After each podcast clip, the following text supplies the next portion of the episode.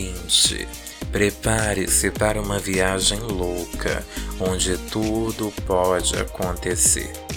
Talvez você tenha vontade de me bater, ou de me abraçar e me levar para o bar da esquina para tomar uma geladinha. Mas independente do futuro, acalme o coração, encontre um lugar confortável para o seu bumbumzinho, porque está começando Pode isso, Lua? Eu sou a Lua e hoje sou eu quem falo. Bom, então, olá, gente. Estamos começando mais um episódio, né, do Pode isso, Lua. Espero que vocês estejam gostando, que estejam se identificando de alguma forma. É, tenho ficado muito feliz com o retorno de quem tem me acompanhado. Bom, de antemão, eu queria é, desejar a vocês uma ótima semana a partir daqui. Espero que vocês também tenham tido uma boa semana do último episódio para cá. Eu sei que nem tudo, nem todos os aspectos, nem todas as instâncias da vida é, vão estar da melhor maneira que a gente às vezes espera. Mas, né, nem tudo é perfeito. Contudo, espero que estejam bem. E é isso que eu queria emanar para dar abertura a esse episódio. Bom, gente, muito provavelmente o episódio de hoje ele vai talvez sair um pouco num horário diferente, enfim porque eu tive uma semana muito corrida e só que eu também não podia deixar de estar aqui com vocês, porque é o meu compromisso comigo mesmo e com vocês também.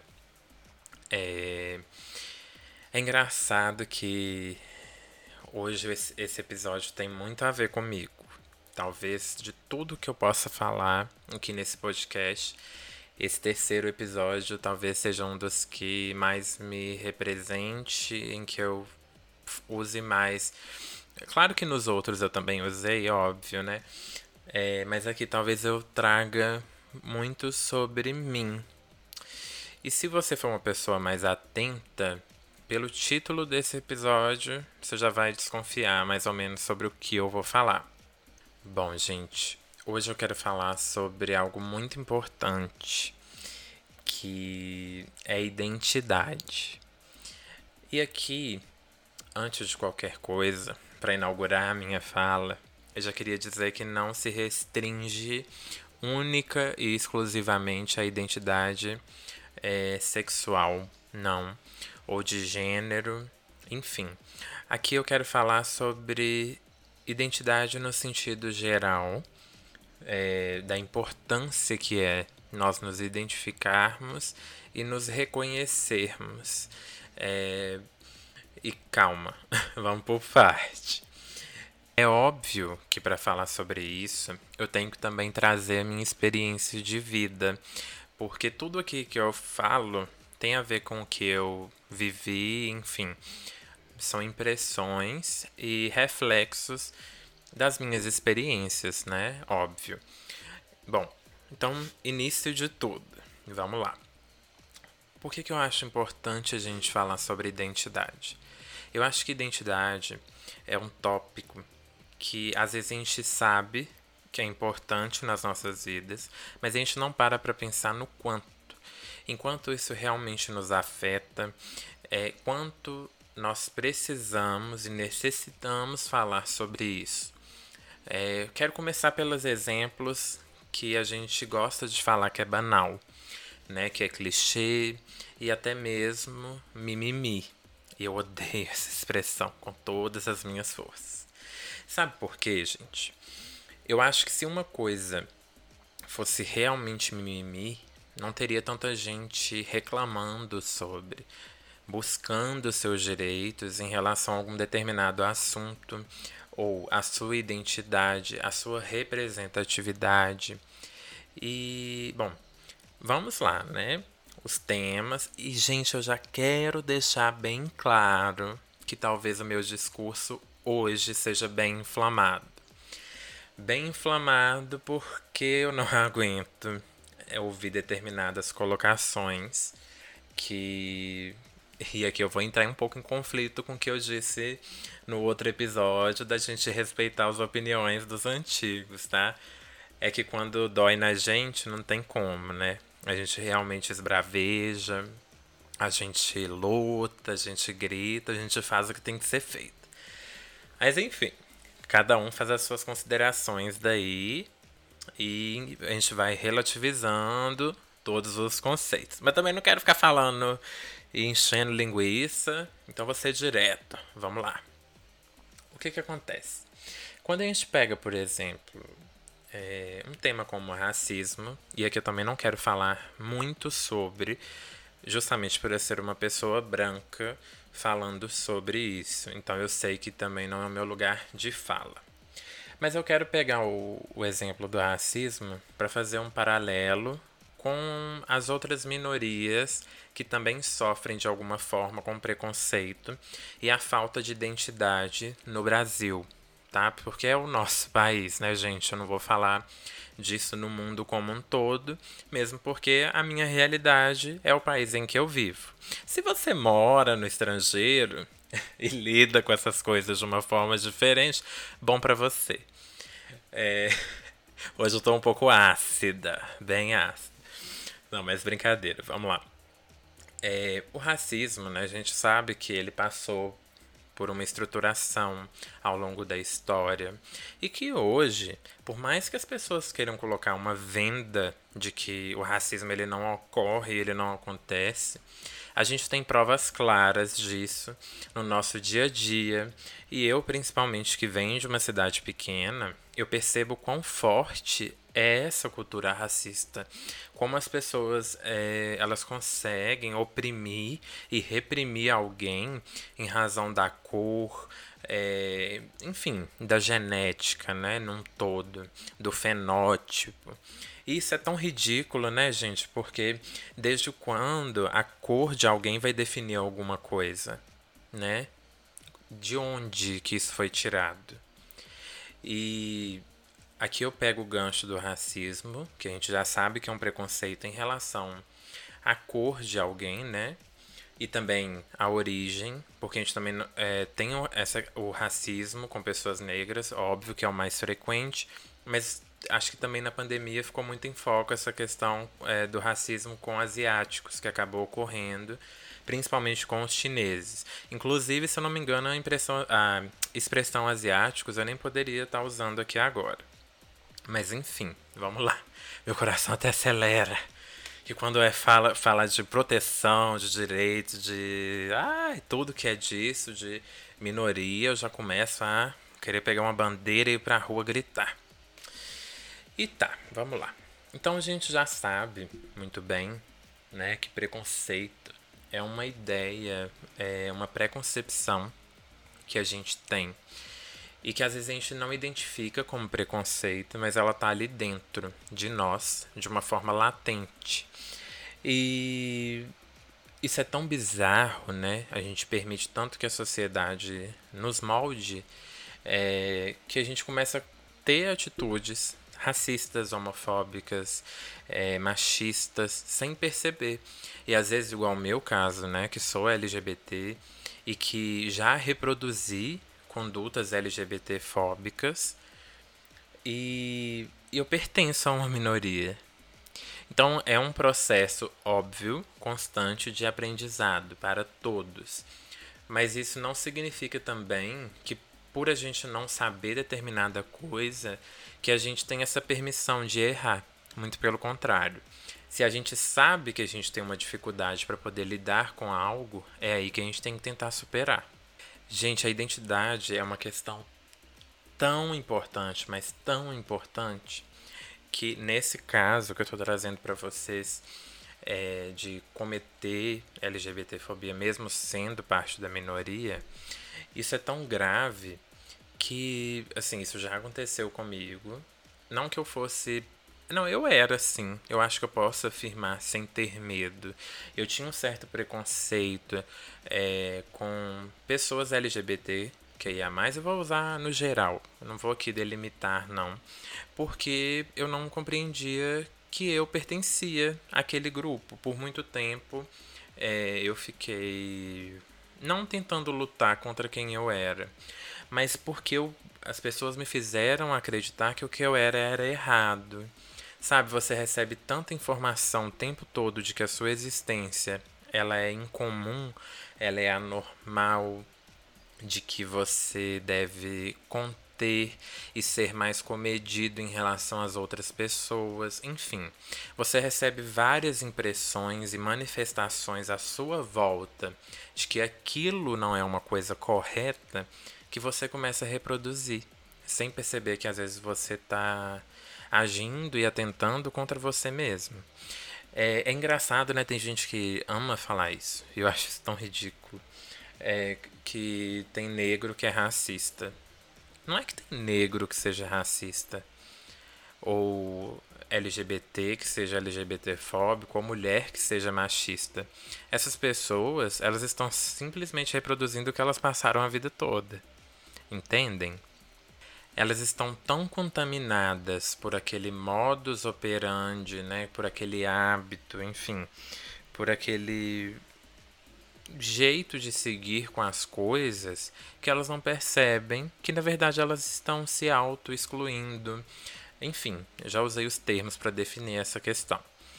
E falando especialmente da homofobia, da LGBTfobia, é, e eu queria tanto falar tanta coisa. Eu acho que se eu pudesse eu ficaria mais de uma hora aqui falando com vocês. Mas eu também não quero tornar isso uma espécie de desabafo e nem voltado só para questões é, de orientação de sexo, enfim. Aliás, orientação sexual, né, gente? Perdão. É, mas é que levou tanto tempo para eu entender que a minha existência ela é normal e que na verdade criou-se um conceito sobre mim e que né, não só sobre mim, enfim, sobre várias questões que eu não posso mudar sozinho e ao mesmo tempo eu tive que desenvolver uma forma de combater né, todo, tudo isso, todas essas informações que eu não consigo deixar de me importar também com as pessoas à minha volta que talvez passem pelo mesmo que eu, em situações diferentes, ou que passem por situações piores do que a minha. Porque, por exemplo, tá? Eu experimentei, experimento, né? Enquanto indivíduo numa sociedade, o que é ter uma sexualidade diversa do que as pessoas consideram normal. Agora, vocês já se colocaram no lugar da pessoa que tem uma identidade de gênero que as pessoas consideram é, o fato dela não, não, não se identificar com o próprio gênero biológico um erro assim, sabe, fatal. E a primeira questão de hoje é: por que, que o outro incomoda tanto a gente? E eu sei que eu demorei para colocar um questionamento aqui hoje, mas como eu já disse, esse episódio eu devo falar bem mais. Por que, que o outro incomoda tanto a gente? Por que, que a vida do outro nos incomoda ao ponto de que, né, não que seja uma decisão, mas a gente vai colocar aqui como se fosse, que ao vê-lo tomar uma decisão em relação ao aspecto individual da sua própria vida, a gente se incomoda. Quantas vezes a gente para para poder falar que o outro, ai, você viu fulano, fulano assumiu que ele é gay. Ai, mas eu já sabia. Quem não sabia? Entendem? Por que, que a gente gosta de gerar um. Eh, de dar um palco enorme para essas situações e não tratá-las com naturalidade? É, aqui vai ter uma historinha também breve, tá? É, a figura né, das pessoas negras, por exemplo, ela mudou a partir da escravidão, né? Que a gente sabe que elas foram, essas pessoas foram escravizadas e submetidas a trabalhos que forçados, enfim, em condições desumanas. A figura da mulher em relação ao homem, historicamente, ela já começa bem baixa lá antes da Grécia. Ah, perdão, na Grécia Antiga, em que a figura da mulher ela só servia mesmo para reprodução. A mulher tinha um único viés de reproduzir e ela não era considerada importante, muito pelo contrário. É, os filósofos, né, os pensadores da época tinham na mulher uma ideia de que ela poderia causar falsas ilusões, é, gerar um certo desvirtuamento do caminho para o conhecimento. E logo, os homens, a relação homoafetiva é que era a relação ideal, porque só os homens poderiam deter o conhecimento. E aí tem uma série de coisas bem loucas que acontecia naquela época que eu prefiro nem falar aqui, porque são coisas muito bizarras, mas enfim. Se a gente começa a pegar esses exemplos, esses três exemplos que eu trouxe, eu acho que fica nítido que a opinião ela vai se transformando com o tempo, ou melhor, com a conveniência. Quando é conveniente para a humanidade pensar de alguma forma, é, a gente passa a pensar daquele jeito. E aí a gente ignora várias questões como a lógica, né? Que eu já trouxe também lá no princípio desse episódio, quando eu comecei a falar do porquê que a gente tem preconceito com uma pessoa que tem um tom de pele ou uma característica é, é, étnica diferente, enfim. E por que, que a gente não se questiona em relação a, a não cometer os mesmos erros, sabe? Por que, que a gente, ao invés de né, simplesmente ir lá e reproduzir aquele mesmo padrão de preconceito, é, de má conduta em relação ao outro, por que, que a gente não faz o diferente? E aqui eu queria trazer um outro exemplo também, que são os padrões físicos, né, gente? E como a gente sofre, né, para poder atingir um padrão ideal, ou seja, um corpo magro, ou um corpo extremamente definido. E partiu o projeto verão, partiu isso, partiu aquilo, né? Dieta, vida fitness. E eu não quero diminuir a importância dessas, é, desses hábitos saudáveis. Eu não estou romantizando obesidade nem nada disso. Muito pelo contrário. Só que, por que, que a gente também não se contenta em ter um corpo saudável e não necessariamente esteticamente aceito. Percebem? E essas crises de identidade que a gente tem, elas têm muito mais a ver com a aceitação do outro, o que a gente espera que o outro aceite em nós, do que em relação a nós mesmos. E quando eu disse que eu ia trazer fatos sobre mim, eu não menti. Eu acho que eu sempre trago, né? Se fosse. Eu sou aquele tipo de pessoa que eu conto um segredo. Eu falo com assim, né? Ai, não, não conta isso, que é um segredo. E eu mesmo vou lá e conto. Enfim. É, mas o que eu queria compartilhar é o seguinte. Para quem não sabe, óbvio que eu sei que tem ouvintes né, da minha região que me conhecem desde que eu cresci, mas tem pessoas que também são de fora. Eu cresci num lugar muito pequeno, em que questões de sexualidade sempre foram um problema. E aliada a isso, eu também tinha problema em relação ao meu peso. Então eu me sentia duplamente cobrada. E se vocês ouviram um barulho anormal, eu peço perdão. é que eu tô gravando fora do meu horário normal, gente. E aí tem vários ruídos externos. Mas enfim, vamos voltar.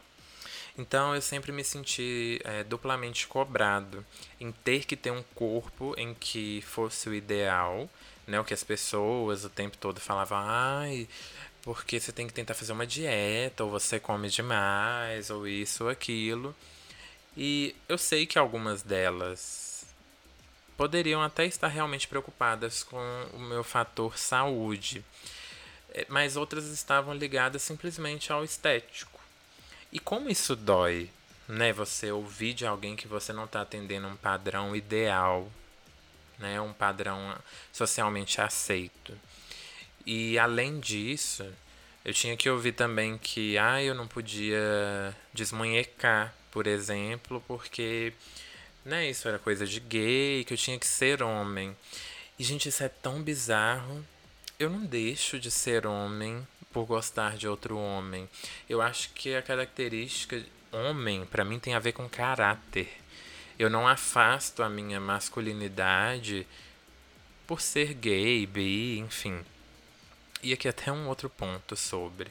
Tem muita gente que acha, enfim, e eu nem ligo porque que elas pensam. Hoje não. É, que, ah, ele é gay, não sei o que. Não. Eu também sinto atração por mulheres. É, nunca uh, fiz isso porque eu tinha que agradar alguém. Eu fiquei um pouco confuso, sim, ao longo da minha vida. E é disso que eu queria falar.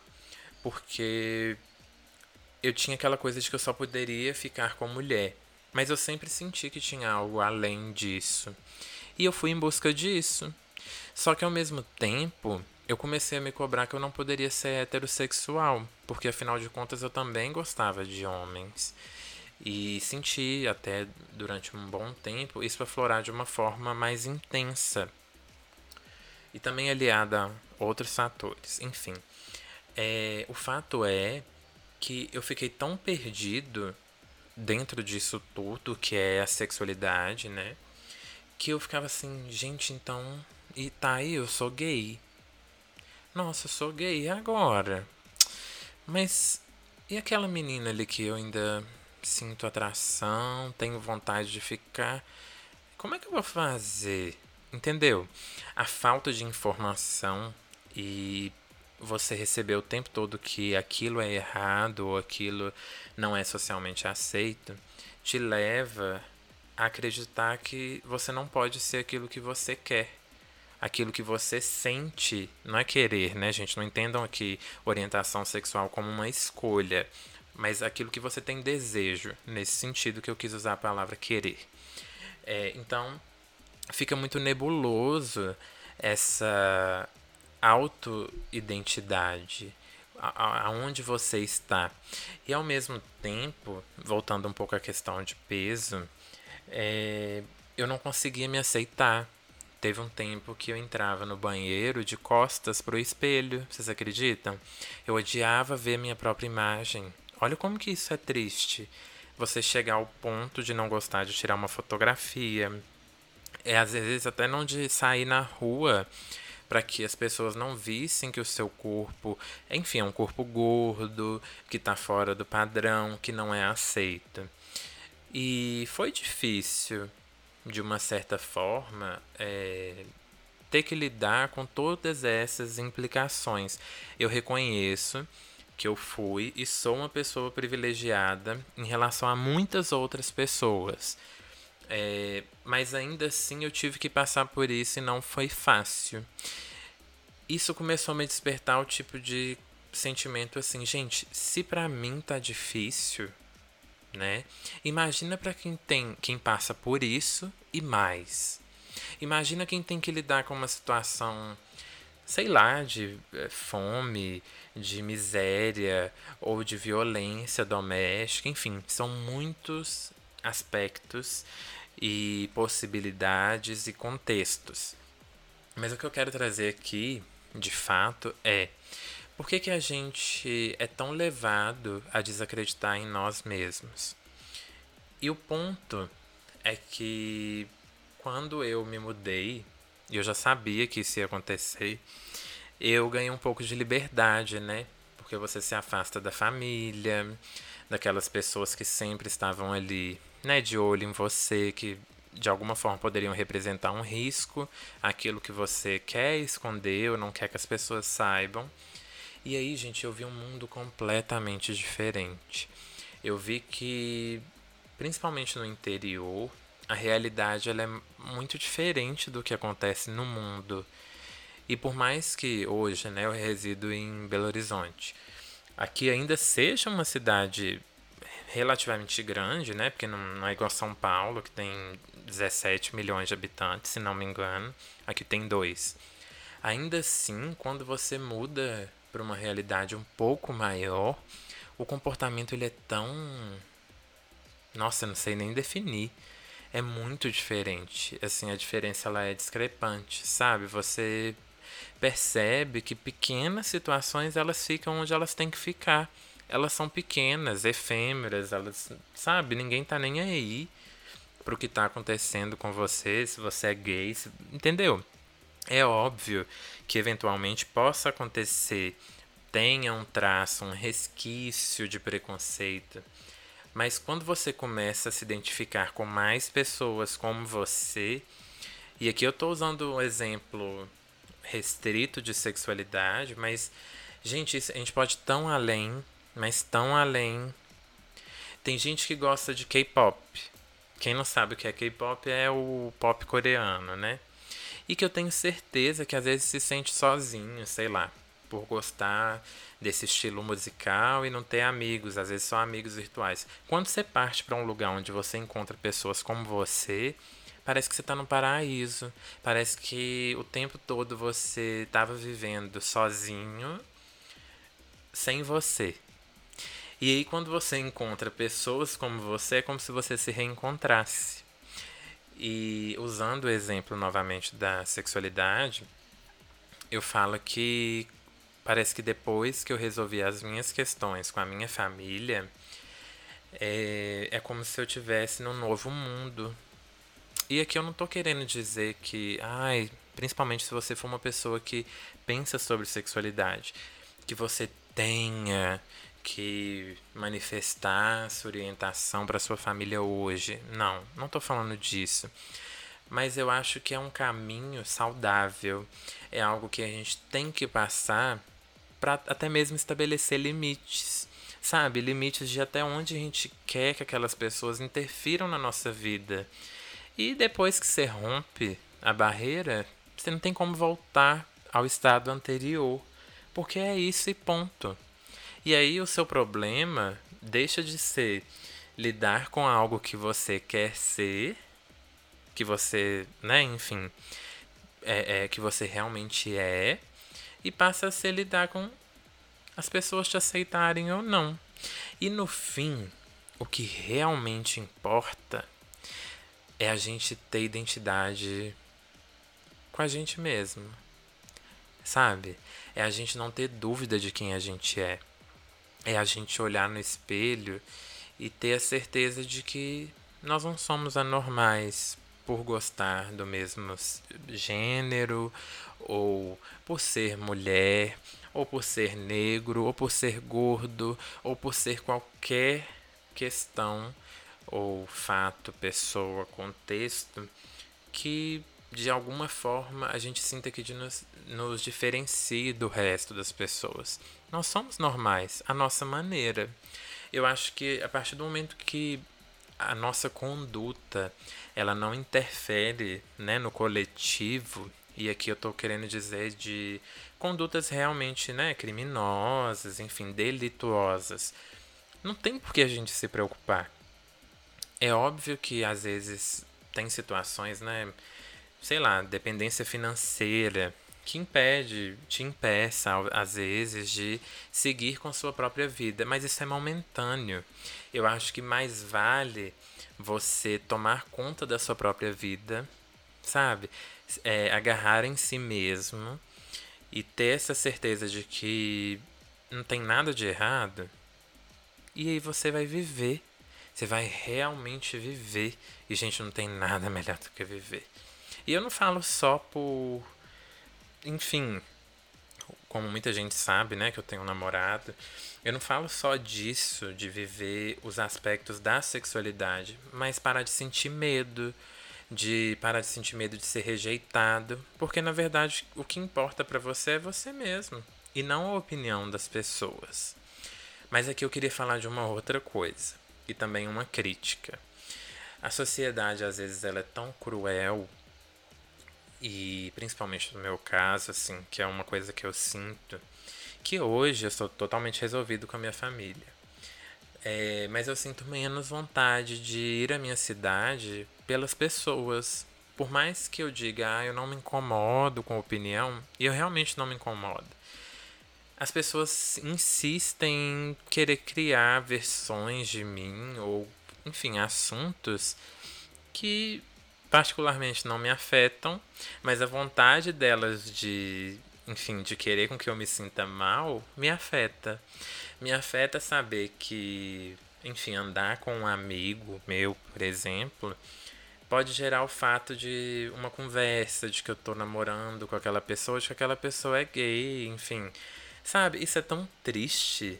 Eu, no lugar dessas pessoas, eu me sentiria muito envergonhado por pensar dessa maneira, sabe? Reduzir uma pessoa àquilo.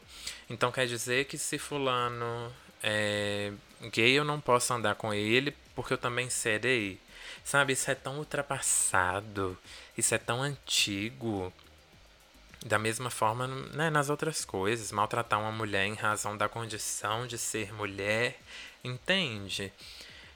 Onde essas pessoas estão, gente? Em que mundo, em que século? O tempo passou e elas ficaram para trás, né? Pelo amor de Deus. Sabe? E aqui eu, eu já tinha avisado, se você chegou até aqui, que o discurso ia ser um pouco inflamado. Até achei que eu seria mais. Mas enfim. É, eu quero despertar esse tipo de crítica porque a gente concorda com tanto erro a gente reproduz tanto erro e a gente não observa às vezes. Às vezes a gente aponta para o outro como se o erro estivesse nas pessoas, mas muitas vezes a gente também contribui para o erro, sabe? A gente, mesmo estando numa posição em, em que as pessoas nos atacam, ao invés da gente né, nos recolher no sentido de não fazer isso com o próximo, a gente vai lá e faz, porque é mais simples né? Não nos colocar no lugar do outro. É mais fácil a gente ficar aqui sofrendo o que a gente sofre e não mudar. Então é um convite que eu faço para quem estiver me ouvindo até aqui. É começar a repensar o seu entorno. Quais atitudes você tem? Será que você realmente conseguiu excluir atitudes preconceituosas em relação a tudo? Se você é mulher, em relação a coisas que você acha que você não pode fazer porque você é mulher, pelo amor de Deus, né? Se você é uma pessoa negra, enfim, você acha mesmo que você é inferior ao outro em razão da sua cor da pele, enfim, ou se você é asiático, enfim, eu vou considerar as pessoas negras principalmente porque é a maioria que sofre racismo de fato no Brasil. Se você é LGBT, sabe? você acredita mesmo que isso é um erro? E eu não sei, eu acho que a gente tem que começar a se questionar sobre o que são coisas realmente erradas.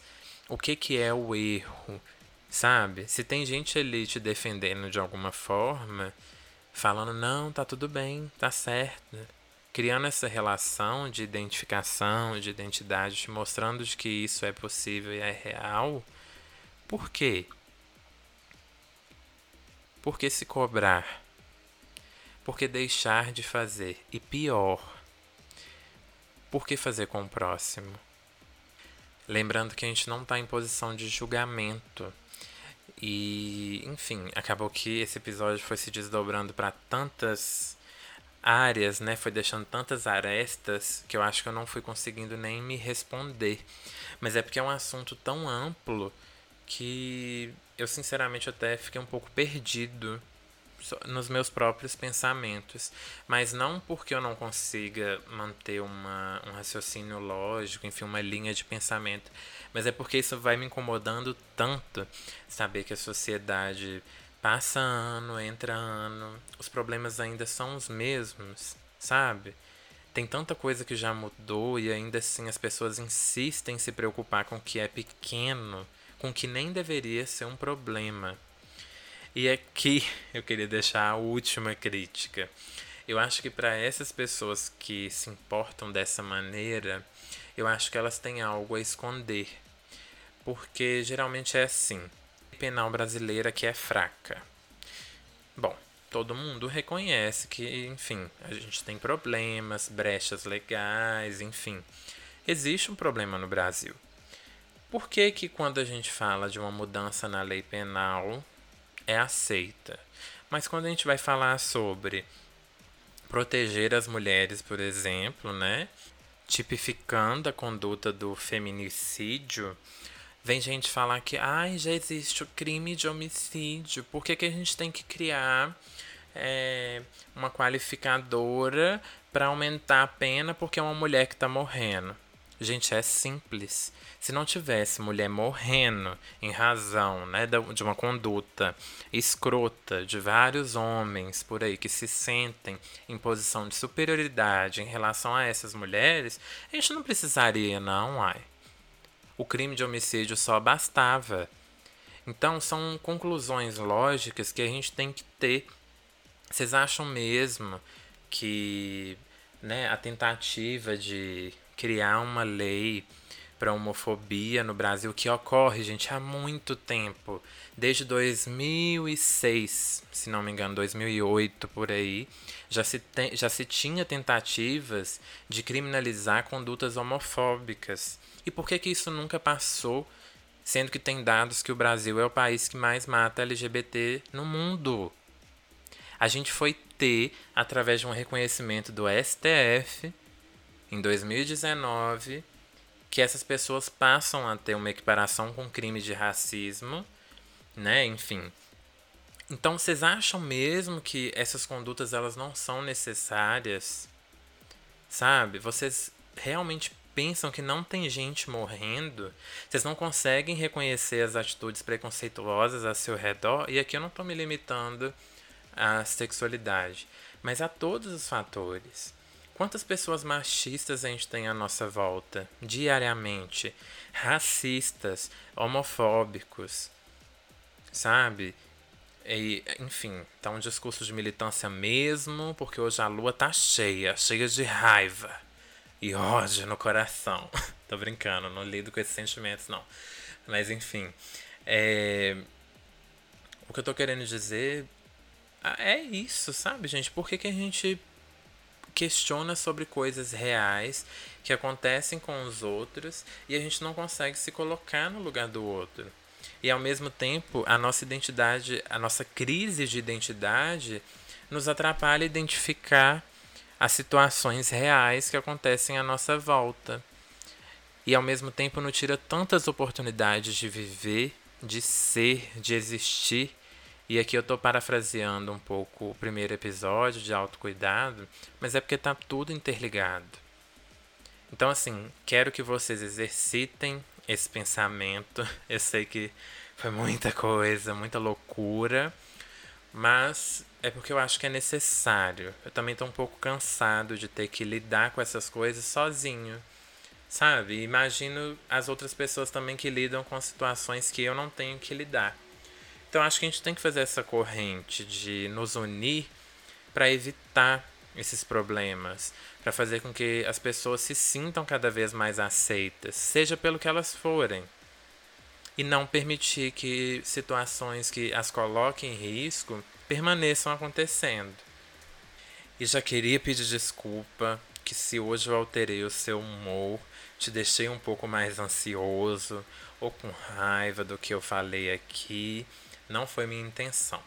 Talvez um pouco, porque hoje eu queria dar aquela provocada, aquela instigada que a gente estava muito calmo, só em pensamentos, enfim, de reflexão, de edificação. Não que esses não sejam o que eu propus aqui hoje, mas eu quero que a gente também tenha posturas mais radicais no sentido de realmente evitar injustiça, porque a gente também promove a justiça e a gente também pode fazer pelo outro, ainda que né, não tenham outras pessoas fazendo. Então, mediante uma situação de injustiça, gente, vamos começar a agir. Não fica parado. Sabe? Comecem a se movimentar. É muito ruim ver alguém sofrendo alguma coisa, seja o que for, e não fazer nada. Muitas pessoas morrem porque tem outras pessoas ali paradas observando e simplesmente não querem se envolver. E eu sei que foi uma fala pesada, Mas tem muita coisa pior que pode acontecer quando você não se manifesta de forma alguma, até mesmo consigo mesmo. Então, vamos ter mais atenção, vamos exercitar, é, descobrir com o que, que a gente se identifica, o que, que nos faz bem de verdade, e também a excluir aquelas coisas que, sabe, não tem a ver com a gente, que só querem nos colocar em, em lugares que não nos pertencem, tá? Mas um beijo da lua. Semana que vem, o tema eu prometo que vai ser mais calmo, talvez menos tempo. E não me matem por ter sido 40 minutos de fala. Acho que hoje foi até um episódio meio que de desabafo com vocês. Mas enfim, gente, um beijo grande. Espero que vocês gostem desse episódio também e continuem me acompanhando. Ah, no finalzinho, aproveitando, vou fazer o meu merchan. É, redes sociais, arroba Lu Abassi. E é isso, gente. Passem para os amigos. Eu não tô fazendo isso aqui com o objetivo de ficar famosa, não. Mas se acontecer, é uma consequência, né? Um beijo para vocês. Fiquem com Deus. E quem não acredita em Deus, fique bem.